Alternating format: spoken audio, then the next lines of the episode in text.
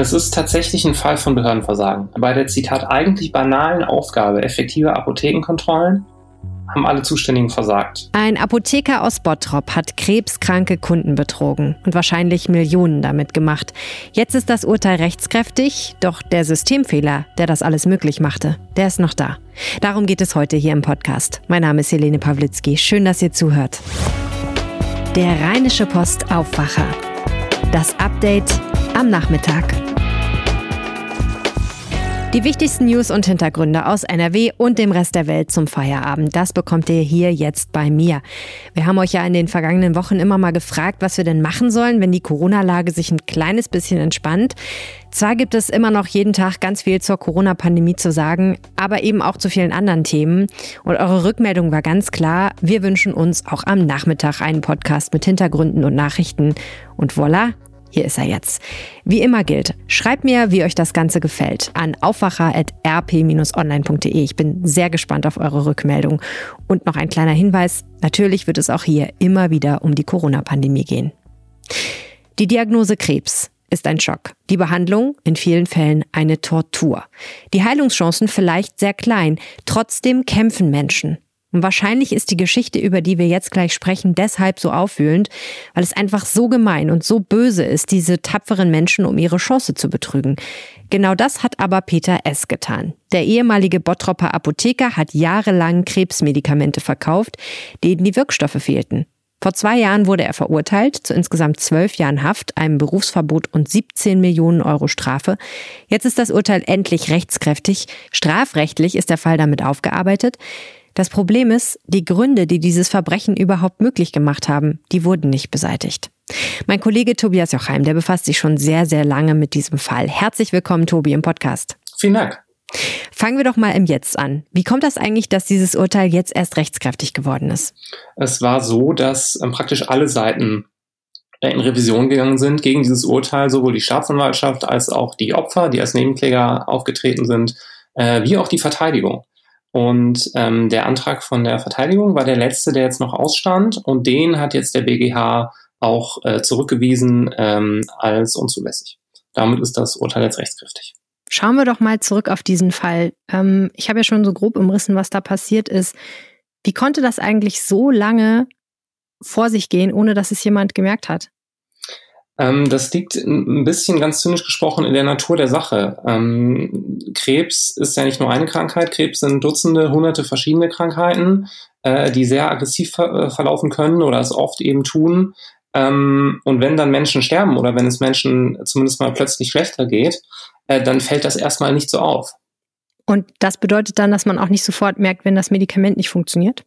Ganz genau. Wenn ich dann ein Medikament äh, bekomme, das läuft grundsätzlich so, diese ähm, sogenannten Zytostatika, was man eigentlich grob gleichsetzen kann mit dem, was man so landläufig als Chemotherapien kennt, äh, die werden immer individuell angemischt. Ähm, also nach Rücksprache mit dem Arzt sagt er, okay, der Patient ist so und so alt, so und so schwer, äh, hat diesen und jenen Krebs, ist gerade in diesem und jenem Zustand. Ähm, der bekommt genau so und so viel Milliliter von diesem und jenem Wirkstoff äh, in so einen Beutel mit Kochsalzlösung, da wird er quasi eingemischt. Ähm, und das machen dann eben diese sogenannten Zytoapotheker. Da gibt es sehr, sehr wenige von in Deutschland. Ähm, die haben dann große so Reinraumlabors und da werden diese Mischungen dann eben individuell angemischt für die Patienten. Und ja, wenn dann da mal ein bisschen weniger Wirkstoff drin ist als ähm, angedacht vom Arzt, dann hat das natürlich, äh, ich sag mal vorsichtig, höchstwahrscheinlich Folgen, denn der Arzt hat das ja äh, mit einem Grund so dosiert, wie er es getan hat. Und wenn eben weniger drin ist oder im Extremfall gar nichts, äh, dann kann das Medikament natürlich äh, auch weniger oder eben gar nicht wirken. Logisch klingt auch, dass wenn der Apotheker da weniger Wirkstoff reinmischt, er dann am Ende möglicherweise mehr Geld hat. Aber wie funktioniert das genau? Ähm, das funktioniert eigentlich relativ einfach. Der ähm, Apotheker hat ja die Rezepte bekommen, auf denen draufsteht, wie viel von den Wirkstoffen er reinmischen soll. Und ähm, diese Rezepte rechnet er dann mit den Krankenkassen ab. Ähm, und die Krankenkassen sagen, alles klar, du solltest ja 350 Milligramm von diesem und jenem Stoff in dem Zeitraum äh, da reinpacken, dann bezahlen wir dir jetzt das Geld dafür. Und das können schon mal sechs, siebenstellige Summen sein. Wenn ich diesen Wirkstoff aber gar nicht erst da rein tue, dann muss ich ihn natürlich auch nicht einkaufen ähm, und dann ist äh, praktisch Umsatz gleich Gewinn. Der Apotheker Peter S. ist ja verurteilt worden, hauptsächlich aufgrund von Beweisen, die ein Whistleblower gesammelt hat, der das sozusagen aus nächster Nähe beobachtet hat und dann sehr lange Beweise gegen seinen Chef gesammelt hat. Trotzdem ließen sich nicht so richtig konkrete Fälle von Körperverletzungen, Mord oder Totschlag nachweisen. Wie lief denn der Prozess und in welcher Form ist Peter S. dann verurteilt worden? Peter S. ist jetzt im Endeffekt verurteilt worden wegen Verstößen gegen das Arzneimittelgesetz und äh, wegen Betrugs, in diesem Fall eben an die Krankenkassen, die er geschädigt hat. Ähm, das, was man so denkt als juristischer Laie, was eigentlich im Vordergrund stehen müsste, sollte ähm, eben das Leiden der Menschen, das konnte nicht verhandelt werden, weil das Gericht gesagt hat, wir kriegen das nicht Gerichts, äh, gerichtsfest hin, dass wir sagen, in diesem einen konkreten Fall ist es so. Ein Fall würde ja genügen. Ne? Dann hätte man eine schwere Körperverletzung ähm, durch Unterlassen oder vielleicht eben auch vorsätzlich. Ähm, vielleicht könnte man auch sagen, hier, dieser und jener Mensch ist deswegen gestorben. Dann hätte man äh, zum Beispiel schwere Körperverletzung mit Todesfolge, hätte vielleicht sogar Totschlag oder im extremen Fall sogar äh, einen Mord. Ähm, Soweit ist es aber nie gekommen, äh, weil die Menschen natürlich alle an Krebs gelitten haben. Oft im Endstadium. Ähm, und wenn sie gestorben sind, äh, dann sind sie gestorben. Und es hat ähm, dann nicht so viel Aufsehen erregt. Es hat äh, die Ärzte im Zweifelsfall äh, nicht überrascht, wenn Krebspatienten eben sterben. Mm, und es gibt also eine extrem große Zahl von potenziellen Opfern. In die Tausende geht die. Aber es geht halt juristisch nicht, dass man sagt, naja, der gesunde Menschenverstand legt nahe, wenn man tausenden Menschen höchstwahrscheinlich weniger Wirkstoffe verabreicht, dann wird man ein, zwei, fünf und zehn oder hundert davon mit ziemlicher Sicherheit getötet haben oder so schwer geschädigt haben, äh, dass man deshalb äh, verurteilt werden kann. Man hat es eben nicht geschafft, aus dieser riesigen Zahl der potenziellen Opfer ähm, ein, zwei oder fünf oder wie viele auch immer rauszugreifen und zu sagen, okay, hier können wir es wirklich nachzeichnen. Ähm, das muss an diesen unterdosierten oder gar nicht äh, dosierten Medikamenten gelegen haben. Das konnte man gerichtlich nicht hinbekommen. Wenn man sich das nochmal so anhört, dann ist das wirklich schwer zu begreifen, wie jemand sowas machen kann, finde ich. Also da steht man dann doch nochmal fassungslos davor. Das Tragische ist ja, dass man denken würde, bei so einem wichtigen Thema und so einer wichtigen Tätigkeit wie der eines Apothekers, der Krebsmedikamente zusammenmischt, gibt es starke Kontrollen und sowas kann eigentlich gar nicht schiefgehen. An diesem Fall kann man jetzt aber offenbar sehen, dass das nicht der Fall ist. Wie kann das denn überhaupt so weit gekommen sein? Es ist tatsächlich ein Fall von Behördenversagen. Äh, das hat sogar der Richter ausdrücklich in seinem Urteil damals gesagt. Er hat gesagt, bei der Zitat eigentlich banalen Aufgabe effektiver Apothekenkontrollen haben alle Zuständigen versagt auf der Landesebene, auf der Ebene der Bezirksregierung und in der Stadt Bottrop selbst. Mm, die Apotheken werden kontrolliert durch sogenannte Amtsapotheker. Das sind auch Apotheker, die dann quasi ihre Kollegen, äh, ihre langjährigen Kollegen äh, kontrollieren sollen. Ähm, am besten unangekündigt, am besten häufig. Das sind aber sehr wenige. Die sind überlastet. Ähm, die kündigen dann ihre Kontrollen im Zweifel doch vorher an, äh, wodurch das Ganze ziemlich witzlos wird. Ähm, ja, und vielleicht möchten sie sich auch gar nicht unbedingt äh, mit ihren Kollegen verscherzen. Ne? Das ist auch gar nicht so ein besonders dankbarer Job. Äh, genau, und so ist es dazu gekommen, ähm, dass, dass diese Kontrollen völlig verpufft sind eigentlich. Man hat jetzt versucht, die zu verschärfen. Ähm, was dabei jetzt rumkommt, kann man nicht so genau, so ganz genau sagen, aber es war jedenfalls äh, eine Riesenlücke bei den Kontrollen, die dem nicht angemessen ist ähm, dass es eben einen extrem großen Anreiz gibt, wenn man skrupellos genug ist, ähm, da Straftaten äh, zu begehen durch diese Unterdosierung auf Kosten von Menschen, dass Menschen leiden und sterben, äh, da relativ leicht sehr, sehr viel Geld mit zu verdienen. Das klingt jetzt schon so, als müsste man befürchten, ohne jetzt dem einzelnen Apotheker was unterstellen zu wollen, dass das kein Einzelfall notwendigerweise ist. Äh, das, das weiß man natürlich nicht. Das wäre Spekulation. Ähm, Fakt ist, dass es äh, zumindest äh, bis vor knapp vier Jahren, als das Ganze aufgeflogen ist, äh, gab es keine Kontrollsysteme, keine Schutzsysteme dazwischen. Ähm, es wurden keine Proben gezogen, äh, auch nicht bei Rückläufern, äh, weil man halt sagt, naja, diese Sachen sind ja so teuer, da können wir nicht ein paar Milliliter von entbehren, geht einfach nicht. Na, das könnte man natürlich tun. Man könnte die regelmäßig wie bei jeder ganz normalen effendoven Blutprobe ein paar Milliliter abziehen, dass man die nachher einfach zu Kontrollen hat und dass man die stichprobenartig kontrollieren könnte. Man hat damals noch nicht mal äh, das simpelste aller Dinge gemacht, nämlich einfach mal verglichen, was habe ich eingekauft ähm, und was habe ich rausgegeben. In diesem Fall war es ja so, ähm, dass der Täter äh, Wirkstoffe abgerechnet hat, die er nie eingekauft hatte. So ist auch der Whistleblower dann ihm auf die Spur gekommen. Das war für ihn relativ einfach. Der Whistleblower war der kaufmännische Leiter dieser Apotheke und er hat sich ganz einfach gesprochen äh, hingesetzt und hat gesagt, Moment mal, ich gucke jetzt mal für die einzelnen Wirkstoffe nach, wie viel haben wir rausgegeben und wie viel haben wir überhaupt eingekauft und hat dann gemerkt, Moment mal, das ist ja verrückt, wie können wir denn 10, 20, 50 Mal so viel Wirkstoff rausgeben, wie wir eingekauft haben? Ja, die Antwort ist, indem wir ihn nie eingekauft haben. Wir haben ja jetzt über die strafrechtliche Aufarbeitung dieses Falls gesprochen. Es gibt natürlich auch noch eine zivilrechtliche Aufarbeitung. Das heißt, die Opfer beziehungsweise die Angehörigen vielleicht von verstorbenen Opfern, die haben ja prinzipiell die Möglichkeit, auf Schmerzensgeld zu klagen. Und es gibt auch Prozesse. Das mit dem Geld ist aber gar nicht so einfach. Warum ist das so? Ähm, das ist tatsächlich leider nicht so einfach, ähm, denn der Peter S., der damalige Angeklagte und inzwischen halt verurteilte Straftäter, ähm, war ein schwerreicher Mann, äh, ein Großinvestor in Immobilien, auch in der Stadt Bottrop, ähm, war da auch sehr eng vernetzt mit Politik und Wirtschaft. Ähm, und jetzt, seit dieses Verfahren läuft oder seit die Ermittlungen laufen, ähm, ist es so, dass die Ermittler mehr oder weniger zusehen müssen, wie sich das Vermögen dieses Mannes äh, so ein bisschen in Luft auflöst. Auf einmal tauchen, ähm, tauchen Schuldforderungen auf in Millionenhöhe, tauchen Hypotheken auf.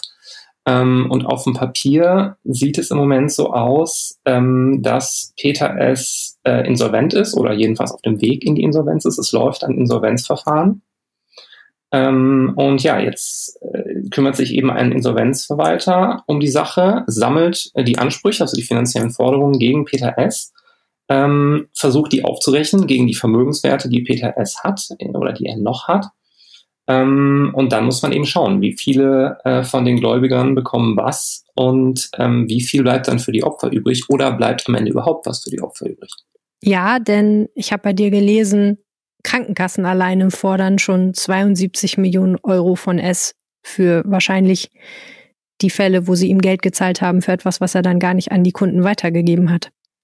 Genau, und das ist ähm, auch nicht falsch und es ist auch nicht ehrenrührig, es ist sogar wichtig. Die Krankenkassen sind nach allem, was man weiß, äh, da in äh, starker, in großer Millionenhöhe betrogen worden äh, und damit auch, auch wir als Beitragszahler eben bei den Krankenkassen.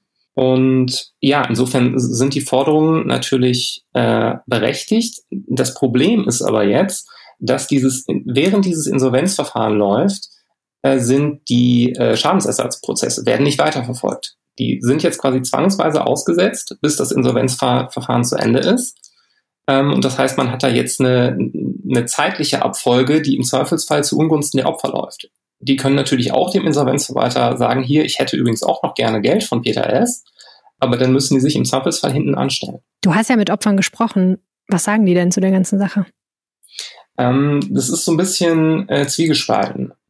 Viele der Opfer sagen jetzt auch, es ist gut, dass wir endlich Ruhe haben. Äh, man muss sich vorstellen, ähm, die Razzia in dieser Apotheke, die war Ende November 2016. Das ist fast vier Jahre her. Es hat dann ähm, ziemlich genau ein Jahr gedauert, bis der Prozess begann. Es hat dann ein weiteres Dreivierteljahr gedauert, äh, bis Juli 2018, bis das Urteil fiel. Und jetzt nochmal weitere zwei Jahre später ist dieses Urteil jetzt endlich da. Und die können endlich äh, einen Schlussstrich ziehen und sagen, okay, dieses Kapitel ist durch. Ähm, der Mann ist jetzt rechtskräftig verurteilt. Und der ähm, geht dann jetzt quasi auch aus der U-Haft mehr oder weniger in, die, in den Regelvollzug über. Ähm, insofern ist das ein Erfolg für die Opfer. Ähm, gleichzeitig ist es so, ähm, dass dieses Jahr, wie sehr könnt ihr euch darüber freuen, jetzt natürlich relativ ist. Ne? Also viele von denen leiden natürlich immer noch unter Krebs, haben Freunde, Verwandte, Angehörige verloren. Ähm, teilweise sind natürlich auch die Betroffenen selbst äh, schon verstorben und deren Hinterbliebene versuchen jetzt weiterzukämpfen oder geben diesen Kampf irgendwann auch auf. Ne? Die Fälle gibt es auch, wo die Leute sagen, ey, ich, ich kämpfe hier gegen Windmühlen, was kann ich eigentlich noch erreichen? Ich hätte ihn gern für länger im Gefängnis gesehen. Ich hätte ihn gern verurteilt äh, gesehen für das, was er, was er dann entsprechend der Ansicht dieser Menschen nach äh, getan hat, was er dem Patienten angetan hat, was jetzt aber eben nicht verhandelt und so auch nicht ähm, abgeurteilt werden konnte. Und ja, also manche machen jetzt dicht oder haben dicht gemacht, sagen, komm, lass mich damit in Ruhe, ich, ich will mein Leben zurück, ich will weiterleben, ähm, ich will vielleicht jetzt erstmal in Ruhe trauern können, weil ich da noch gar nicht gekommen bin, weil immer dieses Thema im Hintergrund noch war. Ne? Wird vielleicht das Urteil nochmal gekippt, wird er vielleicht wieder freigesprochen, äh, entweder wegen einer inhaltlichen Sache oder vielleicht auch wegen einem Formfehler. Ähm, da hat noch große Sorge geherrscht und diese Sorge ist dem Menschen jetzt genommen. Die Frage ist halt jetzt, ähm, ob er sich äh, finanziell aus der Sache komplett rausziehen kann. Ne? Ob er halt sagen kann, äh, mir gehört diese Apotheke nicht mehr, die habe ich meiner Mutter zurücküberschrieben, äh, mir gehören keine Grundstücke mehr, keine Häuser mehr. Das, was mir gehört, da sind große Hypotheken drauf. Ich bin übrigens eigentlich längst pleite, bei mir ist nichts mehr zu holen. Zunächst mal sitzt er ja aber jedenfalls erstmal in Haft. Und das ist natürlich auch schon mal für viele Opfer sicherlich, wie du gesagt hast, ähm, eine gewisse Befriedigung. Vielen herzlichen Dank, Tobias Jochheim, dass du deine Recherche mit uns geteilt hast. Sehr gerne, jederzeit wieder. Hat mich gefreut. Diese Recherche ist übrigens möglich, weil viele von euch uns mit einem RP Plus Abo unterstützen. Vielen, vielen Dank dafür. Wer es auch mal ausprobieren möchte, das Angebot gibt's unter rp-online.de slash Aufwacher-Angebot. Schauen wir jetzt auf das, was sonst gerade noch wichtig ist. Bei der CDU stehen die Zeichen auf Frauenquote. Allerdings soll die nur schrittweise kommen. Am Mittwochmorgen jedenfalls gab es eine Mehrheit für einen Kompromissvorschlag in der Struktur- und Satzungskommission der Partei. Das berichtet die Deutsche Presseagentur. Offenbar stimmten sowohl die Junge Union als auch der Arbeitnehmerflügel CDA für diesen Vorschlag. Der Kompromiss sieht vor, dass Schritt für Schritt immer härtere Quoten für Vorstandswahlen ab der Kreisebene eingeführt werden. Erst 30, dann 40 und 2025 dann 50 Prozent. Prozent Frauen. Die endgültige Entscheidung muss der Bundesparteitag Anfang Dezember treffen. Rund acht Monate nach dem tödlichen Angriff auf den Chefarzt Fritz von Weizsäcker ist der Angeklagte wegen Mordes verurteilt worden. Das Landgericht Berlin verhängte am Mittwoch eine Freiheitsstrafe von zwölf Jahren und ordnete die Unterbringung in einem psychiatrischen Krankenhaus an. Bei dem Urteil wurde eine verminderte Schuldfähigkeit berücksichtigt, sonst wäre bei Mord eine lebenslange Freiheitsstrafe zwingend. Nordrhein-Westfalen hat das Verbot für bestimmte Großveranstaltungen bis mindestens zum 31. Oktober verlängert. In der neuen Corona-Schutzverordnung, die am Dienstagabend veröffentlicht wurde, werden als große Festveranstaltungen konkret Volksfeste, Stadt-, Dorf- und Straßenfeste, Schützenfeste und Weinfeste genannt. Andere Veranstaltungen mit mehr als 100 Menschen können bei bestimmten Hygiene- und Abstandsvorgaben erlaubt werden. Bund und Länder hatten sich bereits Mitte Juni auf die Verlängerung des Verbots geeinigt. Mit der neuen Verordnung ist das Verbot jetzt in Nordrhein-Westfalen rechtskräftig. Nach Corona-Infektionen bei 13 Mitgliedern einer Familie in Euskirchen bei Bonn haben nach Angaben des Kreises die Tests für hunderte Mitglieder einer freikirchlichen Gemeinde begonnen. Die gesamte Euskirchener Mennonitengemeinde, die auch komplett unter Quarantäne steht, muss sich diese Woche auf das Virus testen lassen. Erste Ergebnisse könnten demnach am Freitag vorliegen. Die Mutter der Familie war zuerst positiv getestet worden, dann stellten Ärzte auch beim Vater und bei elf der 13 Kinder eine Infektion fest. Die Kinder waren vorher noch in die Schule der Mennoniten gegangen. Die Familie hatte wohl auch einen Gottesdienst im Bethaus der Gemeinde besucht. Und wenn ihr euch jetzt fragt, was sind eigentlich Mennoniten, dann schaut doch mal auf RP Online vorbei. Da haben wir nämlich einen Erklärtext dazu.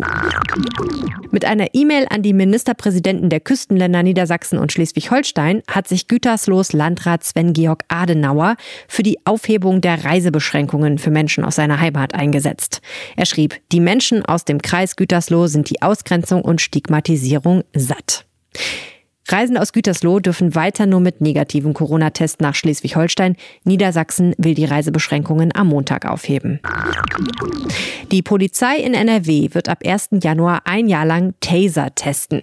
Diese sogenannten Distanz-Elektro-Impulsgeräte verschießen Drähte mit Häkchen, durch die Strom fließt, um eine Person handlungsunfähig zu machen. Der Test wird bei der Polizei in Dortmund, Düsseldorf, Gelsenkirchen und im Rhein-Erft-Kreis laufen. Aktuell werden Taser in NRW nur bei den Spezialeinheiten der Polizei eingesetzt. Experten im Innenministerium sind bislang der Meinung, dass sich Taser nur für Einsatzsituationen eignen, bei denen bewaffnete Angreifer sich einigermaßen friedlich verhalten. Wenn Menschen mit Messer oder Schusswaffe sich bewegen, sei es extrem schwierig, sie mit dem Taser-Fall zu treffen. Außerdem sind Taser relativ teuer. Gut ein Jahr nach dem qualvollen Tod eines Kindes in einer Grevenbrucher Wohnung haben Polizisten in dem Prozess gegen die Mutter die Zustände in der Wohnung geschildert. Polizisten berichteten von 20 Ratten in Käfigen und rotbraunen Schmierereien an den Wänden des Kinderzimmers, entweder Blut oder Kot. Der Zweijährige war im April 2019 in dem Kinderzimmer gestorben. Die Mutter soll ihn in sein Bett gelegt und einen Heizlüfter darauf gerichtet haben. Laut Rechtsmedizin starb der Junge an Hitze- und Flüssigkeitsmangel. Die 28 Jahre alte Mutter ist wegen Totschlags durch Unterlassen angeklagt. Wenige Stunden nach dem Eingang eines Drohbriefs mit weißem Pulver an eine Richterin des Amtsgerichts Mönchengladbach hat die Polizei am Dienstagabend einen Verdächtigen gefasst. Wie die Polizei am Mittwochmorgen mitteilte, lägen bei dem 42-jährigen, Zitat, Anhaltspunkte für eine psychische Erkrankung vor. Er sei in ein Fachkrankenhaus eingewiesen worden. Die Substanz in dem Brief war laut Feuerwehr ungefährlich. In dem Schreiben hatte gestanden, es handele sich um Milzbranderreger. Welcher Stoff es tatsächlich war, steht noch nicht fest. Ein Netzwerkausfall hat den Betrieb der Wuppertaler Schwebebahn am Mittwoch lahmgelegt. Es habe keinen Funkkontakt zu dem Wagen mehr gegeben. Der Betrieb sei am Vormittag eingestellt worden, sagte ein Sprecher. Ursache der Störung sei ein Kabelbrand. Etwa zehn Fahrzeuge waren zu dem Zeitpunkt auf der gut 13 Kilometer langen Strecke, die zum großen Teil über die Wupper verläuft. Ein Einsatzverkehr mit Bussen werde bereitgestellt, erklärten die Stadtwerke. Das war euer News Update am Nachmittag. Danke fürs Zuhören. Alle Kontaktmöglichkeiten findet ihr in den Shownotes oder ihr schreibt mir auf Twitter. Mein Handle dort ist Helene Pawlitzki. Mehr Nachrichten gibt's morgen früh in diesem Feed und natürlich jederzeit auf RP Online. Vielen Dank fürs Zuhören. Mehr bei uns im Netz rp-online.de